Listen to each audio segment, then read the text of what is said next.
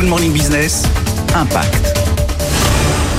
Pour aider les réfugiés ukrainiens, l'agence du don en nature a lancé un appel aux dons auprès des entreprises pour récupérer des produits non alimentaires, les centraliser et fluidifier leur redistribution. Et on est aujourd'hui au centre d'hébergement euh, d'urgence euh, géré par l'association La CASP avec euh, Romain Kandler, vous êtes le directeur de l'ADN.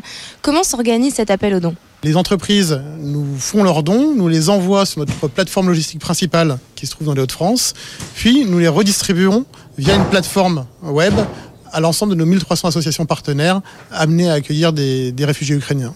Donc euh, l'Agence du don en nature est une association à but non lucratif, mais comment vous gagnez de l'argent? Nous avons euh, besoin de financer le transport des produits des entreprises vers les associations.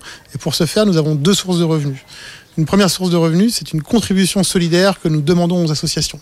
Cette contribution, elle est environ de 3,5-4% de la valeur marchande des produits, donc elle est somme toute symbolique, mais elle contribue à notre budget. D'autre part, nous pouvons compter sur les dons financiers, donc des soutiens financiers d'entreprises ou de fondations qui nous aident à fonctionner. Et maintenant, on se trouve dans l'espace de stockage des produits euh, donnés avec euh, Olivia Garnier. Vous êtes la directrice de la communication de la Fédération de la beauté.